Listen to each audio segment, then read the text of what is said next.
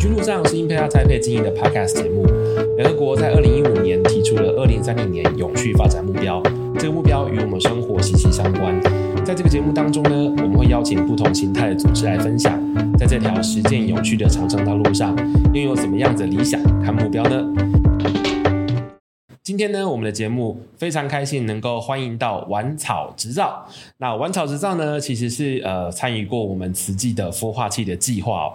那这个团队为什么叫玩草执照？然后这个团队到底在做什么呢？今天我们邀请到他们的共同创办人 Benson 来跟大家说明一下。让我们来掌声欢迎 Benson。哎，好，各位听众，大家好，我是 Benson。Benson，那你要不要先简单介绍一下，为什么当初取名叫玩草执照？然后你们在做什么呢？呃，好，我们主要的产品是一种由草经过裁切烘干而成的一次性吸管。对，那为什么叫玩草执照？其实因为我们是先。从餐饮业出发，觉得诶，这是一个完全用植物做成的产品，所以呃，就经过了快速的讨论之后，觉得呃，刚好那个草这个古字很符合我们产品的意向，所以那刚好又是植物制造的，所以我们有个梦想，就是诶，未来呃，吸管可能是我们现在很主力推的一个产品，但 suppose 未来呃，所有跟植物。呃，原就是原植物材料为主的产品，或许都是玩草会想要去互动的产品。那想问一下，就当初为什么会想要成立玩草执照的成立的契机是什么呢？呃，主要是因为我过去是餐饮业者，那在咖啡厅的场景里面，我们发现到，呃，过去我们提供的这个可重复使用的钢吸管，有四成的客人不喜欢，嗯，但他也不是说他不用，他就会回来跟我说，诶，那可以给我一次性的吸管吗？所以我们才留意到说。呃，除了环保以外，客人可能更在意呃卫生安全的部分。对，那本身又不想要提供塑胶吸管给客人使用，所以我们就开始 survey 了很多包含纸吸管，呃，这个可能甘蔗吸管各类型的一次性吸管。那我们也呃在这样的调查中发现说，诶，纸的或者是呃这种所谓的直纤吸管，它可能都有一些问题是。不是我们想象中的环保，所以我们才开始进一步的去呃寻找说，那有没有真的完全用植物做的吸管？那发现好像呃也没有真的，好像这个世界上还没有这样子的产品。嗯，对，我们才进而开始想说，那我们可以自己来展开这件事情。是，那你后来怎么找到这个材料做成的吸管呢？你怎么发现的？当初其实是很简单，我就先 Google，对，然后 Google 说，哎，到底。这个世界上有没有人发明这样的的这样的产品？那当时其实是有找到在东南亚，嗯，有有其实是有人就是就是用天然的植物做吸管，对。然后呃，我们就开始查了一下，发现说哇，它真的是呃，如果呃听众有有有看过一些越战的影片，就都会有一个场景，就是我会躲在水底下，用一根长长的植物呼吸，嗯，那。大概就是这个，就是这个吸管的原型，它是一种植物，叫做蒲草。对，那那那当时呃看到这个东西就觉得诶很有趣，我就呃大概两周内我就跟伙伴买了机票飞过去，然后开始拿着我们网络上找到的照片，一间一间咖啡厅开始问。然后花了大概两周的时间，找到了有在使用的餐厅，继续往上溯源到说，哎，其实是有一些小型的，很像台湾的社区发展协会在做的一些手工厂，会在提供新鲜的蒲草给市场用，嗯，然后再找到说，哎，这个蒲草田长什么样子？哦，大概是这样子。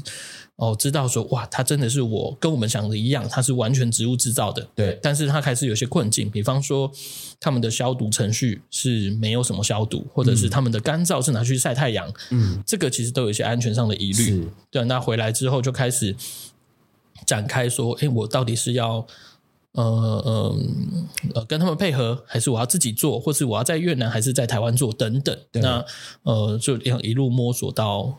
现在了解，哎，Benson 刚刚跟我们讲了他就是发现这个呃蒲草吸管的故事哦。不过我想先问一下，就是因为呃大家还是会回到一开始我们使用吸管是便利性嘛。所以，我们从小大家都非常习惯那个一次性的塑胶的吸管。所以，当后来市场上面出现了呃，像是不锈钢吸管啊、玻璃吸管，或是纸吸管，或是一些呃植物纤维吸管，然后现在又出现蒲草吸管，你觉得这几个东西的比较上面，或这几个上面功能性上面有什么样的差别啊？嗯，我觉得吸管当初之所以会出现，就是因为它的便利性，嗯，还有 suppose 一部分的美观性，对对，那。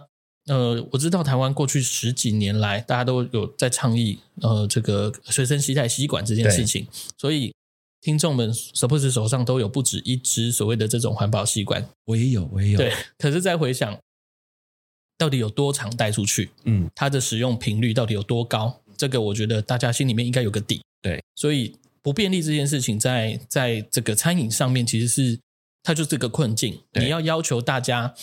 呃，要有这个环保意识，然后增加不便性，这件事情始终是反着人类的性格。对对，所以我觉得那就回到便利性，可能是个很重要的问题。嗯，对。那好，那就回到现在，我们有很多市面上很多一次性的吸管，我们暂时不考虑可重复使用的了。对，那纸吸管有些问题，比方说呃，容易软烂。对，那再更更不要提说它一定有加东西，嗯，荧光剂、漂白剂、各种粘着剂，这个是它一定会有的东西。那虽然法规规范说，哎，符合标准，对，但真的大家有认真去去检验吗？因为其实光呃前两个月就发生了一次性餐具含甲醛的这个问题嘛。那你说这个未来会不会发生？百分之百一定还会再发生。嗯，对。那再往后走就是。所谓的直纤吸管，对，我们说的甘蔗吸管或 PLA，我觉得这些都是环保前辈在努力的成果，对，对，但呃，实物上的状况就是 PLA 这个材质，你听到甘蔗吸管，你可能觉得它完全是用甘蔗做的，可是，对，实际上它是里面的成分只有百分之三十是所谓的甘蔗渣，另外的百分之六十到七十就是含所谓的生物可分解塑胶和塑胶。对对，所以这个东西也就导致了它最后连回收的价值都不存在，它最后只能烧掉。那烧掉它就会产生我们当初就是不想烧塑胶，因为会产生一些有毒物质嘛。对啊，我是那这些。对，所以最终就是这这几个，我觉得它都可能都还是过渡期的产品。嗯、对，那。你说葡萄吸管是不是已经走到终点了？我其实不太确定。可是至少它本质上它是植物本体，嗯、对，它在无论在使用的时候，第一个使用它安全性大概不会有任何添加物的疑虑，它就是草本身嘛，嗯，那就只有你的保存上是不是？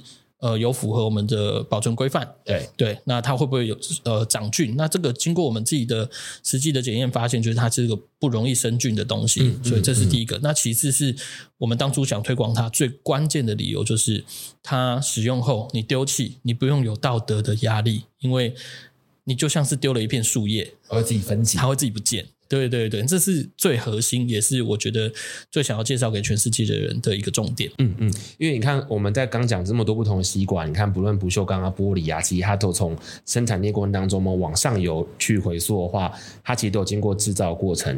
可是蒲草吸管的制造过程，它就是去像我们一般种植物，然后种出来它就可以来使用的。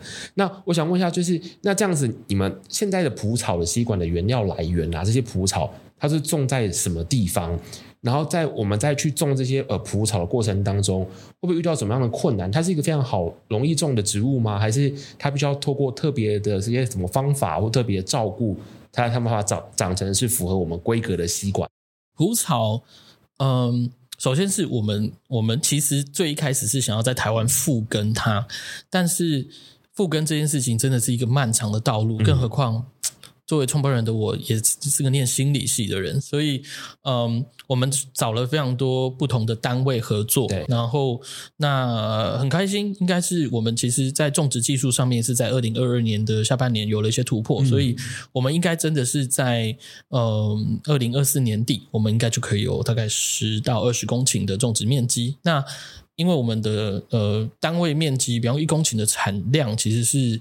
还算不错的，大概有到上千万只，嗯、所以呃，它就真的可以开始进入一个量产的阶段。化阶段。对对对，那那那现回到说，那我们现在在市面上，我们正在推广的吸管，它哪边来的？原物料其实是原是在我们是在越南种植。嗯，那我们自己租了地，然后找了越南的农夫跟我们配合，然后算是有点半契作的形式。嗯嗯。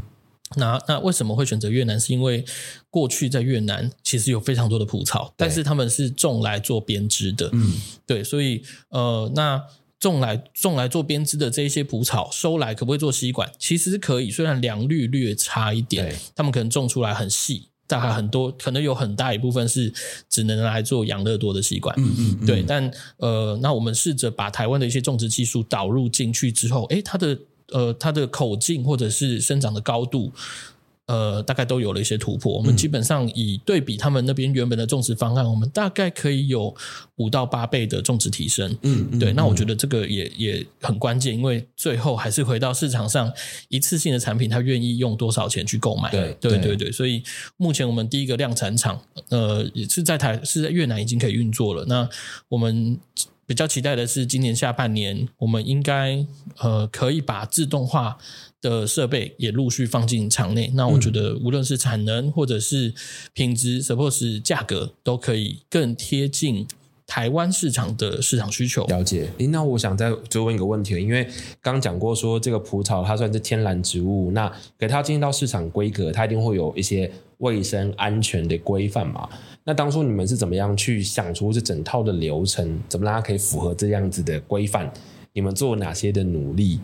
然后你们让它可以产品，因为你看，你如果产品你要大量能够生产，你就让它要规格化嘛。你怎么让它规格化的？我觉得就是我们真的是个很土炮的过程，它就是因为没有人做过这个东西。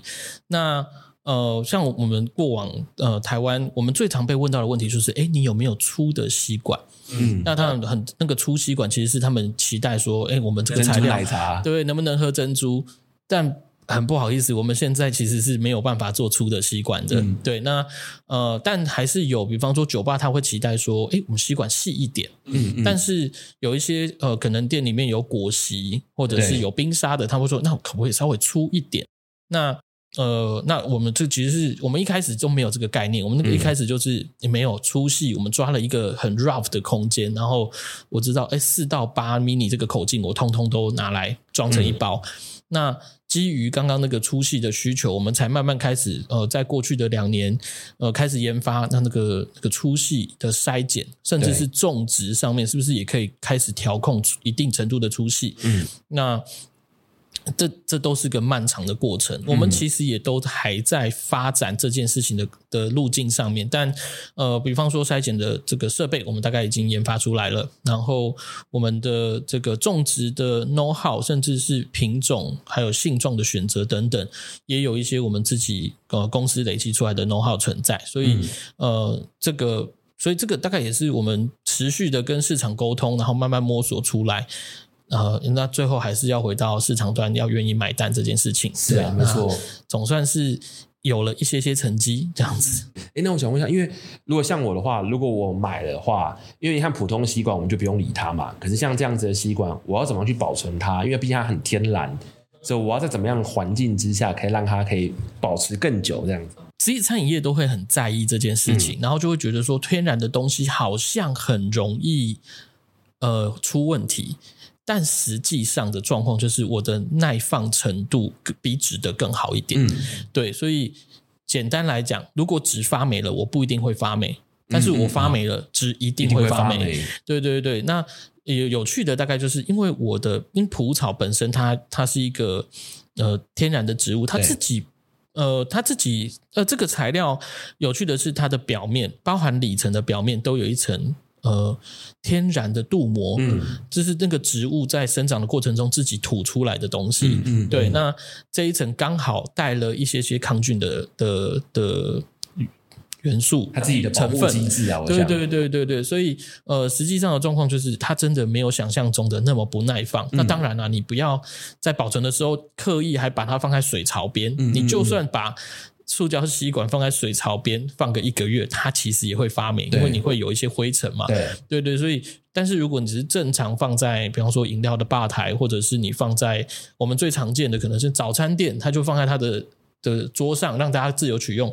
其实这样的状态下，它都大概放个两三个月，它都是很安全的。嗯嗯，嗯，对，所以就是它其实不如想象中那么难保存。那以我们实际上的吸管使用场景，大概都是店家给你们的，所以那我们现在提供给店家大概就是呃一百支到五百支的密封袋。对，那通常一百支大概在你很快用完，可能两三天就一定会跑完。对，大概也不需要担心那个保存上面的问题才对。嗯，嗯，欸，那说到店家使用，现在在什么店家可以用到你们的产品呢？目前台湾大概有一千多个店家在在开始持续的采购。嗯，但你说比较知名的，目前还在努力中啦。那但是呃，几个比方说麦麦茶灯，好，然后或者是呃有个我们现在很积极的想要去打，像是红叶汉堡，嗯嗯嗯，那应该是有机会在第三季在红叶的系统里面的某些店开始看到。那包含像呃呃芙蓉饭店，然后或者是像是呃这个呃那叫。君品酒店云、嗯、朗系统的，对，那呃，应该都大概在第二季、第三季会开始陆续改换成我们的吸管。那现在没有那么立刻用，是因为他们都还有很多的库存。嗯，对对对，所以这个还在努力中。那台中有一间呃连锁的素食早餐店，叫做那个。得来素，嗯，好，那德来素，他们他们呃开始有一些加盟店开始跟我们配合，他们的总部是已经开始用了啦。嗯，嗯对，那呃，那回到加盟，其实我们现在遇到一些加盟系统的问题，始终都是因为台湾还没有完全禁塑，那因为塑胶吸管太便宜了，对，以成本考量来说，连锁的总部还是觉得目前这个价格太贵，对。对，那我们大概是过往塑胶吸管的。三四倍吧，嗯，但如果是对比纸吸管，其实我的我的产品已经跟纸吸管的价格差不多了，嗯嗯嗯，对，所以呃，普我们现在积极在打的就是已经在用纸吸管的这些系统，我们我们比它好一点点，就是嗯嗯，我不像纸的会软掉，对。对，然后我我的诶刚刚一直没提到的，其实就是我们去计算了一下现在各材质的碳排，对。对，那纸吸管做一支的碳排大概要二十六克，这个是以出厂前。就是后端的计算成本，因为后端的运输成本，对每支吸管都一样，所以那边我都不记的话，就是光要制造出纸吸管一支要二十六克。那如果是塑胶或是直纤吸管，平均大概是五到十克这个范围。但蒲草吸管一支是零点六克，嗯嗯嗯，对，所以而且我们如果种植面积可以扩大到大概五公顷以上。我应该会变成负碳排的产品，嗯嗯，因为呃吸呃植物本身有碳吸存的作用，所以呃那我们又是一个半永久性的的我们的根系，等于说我们种它不用每年翻根，所以根系会越长越大。我们去试算了一下所有的碳吸存，还有后续的制造碳排，呃大概是我们未来那个碳汇，现在碳汇尤其是植物碳汇的交易还不明朗，但至少在计算上面我们是。还蛮有竞争力的，嗯，所以我们这一次最近刚到香港去展摊。我上个呃，应该说，我昨天才刚从香港又回来，明天要再过去。对，其实像欧洲这些，他们特别留意到摊牌的的。的的国家，他们听到这件事情，他们都很在意。我们其实有很多蛮好的进展，我们光一天就有呃十几个不同的国家想要跟我们谈代理权。嗯嗯，对，所以我觉得这是呃整体来说，我觉得都还算蛮健康，也符合我的我当初想象的期待。嗯嗯，这样子了解了解。诶、那我想问一下，是因为除了碳之外，未来会不会想要去看看就是水族机这件事情？因为我觉得这搞不好也是之后。你也可以跟大家去说明的，因为你看，你种植，然后呃，从塑胶吸管它的制造过程中，然后像竹纤吸管它制造过程当中，加上你们的纸吸管到你们，我觉得可以开始再看看水族机的比较，哦，用了多少水。我觉得这件事情对台湾来说，这个是一个非常重要议题嘛。你看，我们前阵子缺水，缺水，现在好不容易下雨了，可是对对对，对，但是缺水这件事情对蛮多国家，尤其搞不好你未来去海岛国家去贩贩卖产品的时候，我觉得这件事也可以跟他们说。哦，好，谢谢。这个没想过，但是如果以用水来说，的确，我们我们现在都是找废弃的水田嘛。那如果以种水稻来说，我们大概比水稻可以省大概三十到四十 percent 的水。对啊，嗯、对，而且在制造过程中。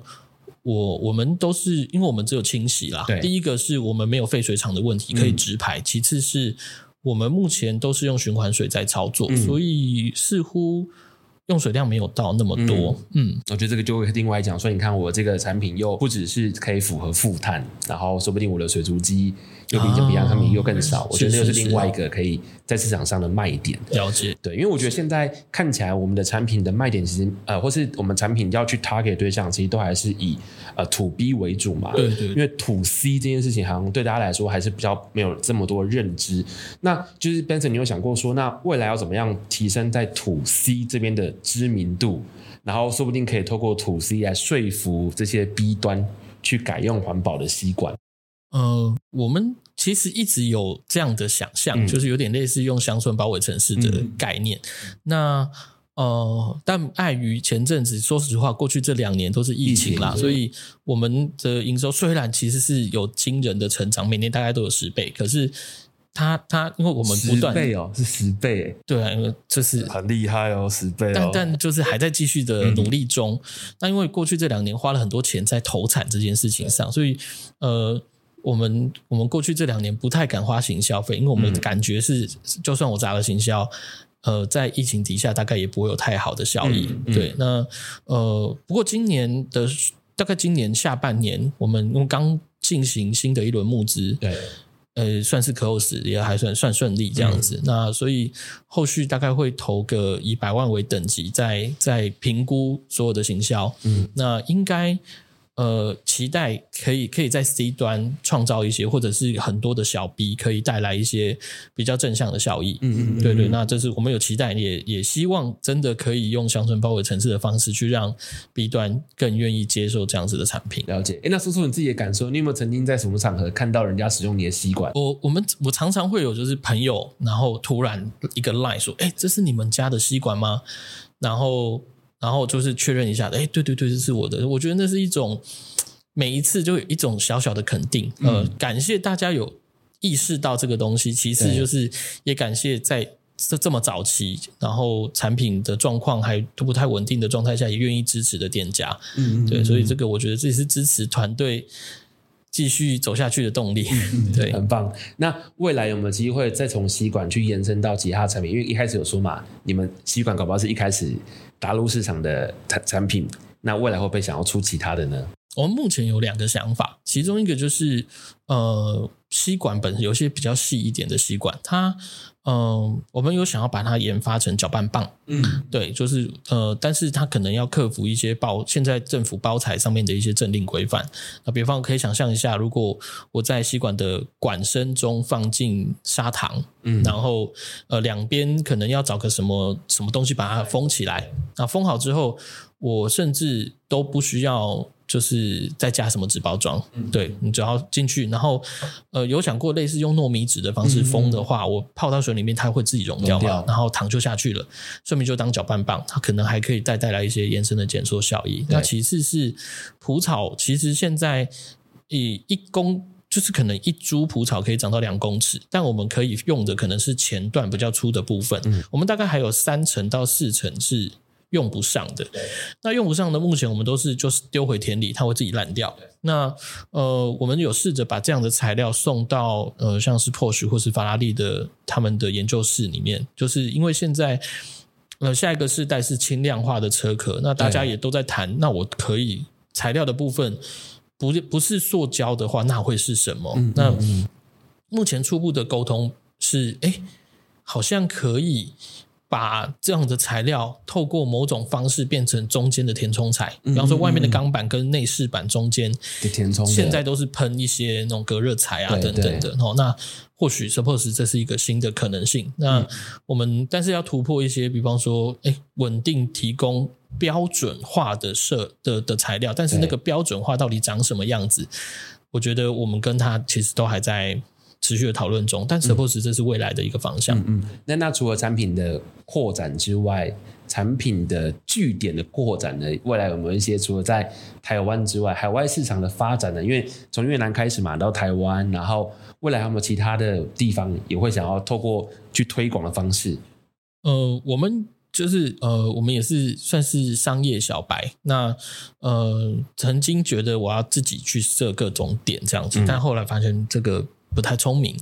那现在，呃呃，其实各国都有开始有一些经销点，对，所以呃，我们现在有签约的，比方说像德国，对，然后英国，那贝里斯，嗯，然后可能北美某些州是、嗯、是有签代理商的。那后续大概也会，应该今年下半年就会正式的在官网上面去 share 出，就是我们各地的经销点，嗯嗯，嗯对。那但是有有了经销，后续大概还是。怎么样把市场拓展开来？我觉得这个也也是我们还在努力的一个方向。嗯嗯，对对对，但不知道可不可以说诶，反正到时候不行可以切掉。就是我觉得这目前在打国际贸易这件事情上面，我感受很深刻，就是台湾的官方系统其实蛮无力的。嗯，对，然后再来就是，呃，说实话，台胞证比中华民国的护照有用，在商业拓展上面。OK，对对对，所以这个是目前，呃，我觉得。因为我们到各地推广的时候，我们大概一个是透过我们的经贸办事处嘛，其次是当地的台商组织。对，可是实务上的感受就是，嗯，台商组织的力道是蛮薄弱的，或者是说，他们目前很比较少年轻台商，大部分都还是老一辈的台商。嗯，但老一辈的台商大概已经没有什么能量说啊，去去协助人这样子，所以现在我感觉是有一些断层的。然后，可是呃，所以我们其实自己刚好借着这次开始做海外拓展的过程，其实也有留意到，也想要去跟国发会谈谈看，说，诶，我们是不是可以协助做一些？因为像我们德国那边就有一群。德国的年轻台湾人大概都是三十到四十岁这个区间的，呃，也很想要帮国内的厂商一些事情，可是他们根本就没有路径，然后也对对对，所以我觉得这个也是我们想要借着我们自己走过这条路，是不是也可以呃帮，比方说海外参展，其实可以诶几个牌子一起合作，嗯嗯，对。但是台台湾有一些，比方说像外贸协会，对，外贸协会，这嗯。很还我感觉还很传统，嗯，所以他们的他们他们大概都还是顾着某些系统内的人，没错，对，所以这个我觉得也是。呃，要聊聊看看能不能突破，或者是我们可以创造一些呃串联台湾新创的一些机会，这样子。嗯，嗯嗯对，有这个我们应该会来努力一下，看看看有没有机会。对，因为你看像像呃，我们去年做了那个跟国会合作的那个计划，然后就又有人带你们的产品去贝里斯嘛。那今年应该还是会有这个计划，所以、嗯、呃，今年搞不好会有更大的呃支持的力量进来。Okay. 所以我们会。在努力，然后我们也希望台湾更多更好的，不论是社会创新的产品或服务，也能够透过呃 Impact Hub 这个网络，能够再到其他地方去。嗯、那那当然到地方上面，到其他地方国家的时候，要怎么衔接，这就是我们要去努力的地方，让大家能够比较快速的进入市场。嗯、对，所以我觉得这个也是呃为什么我们要有这些组织存在的原因。对，这我们会继续努力的。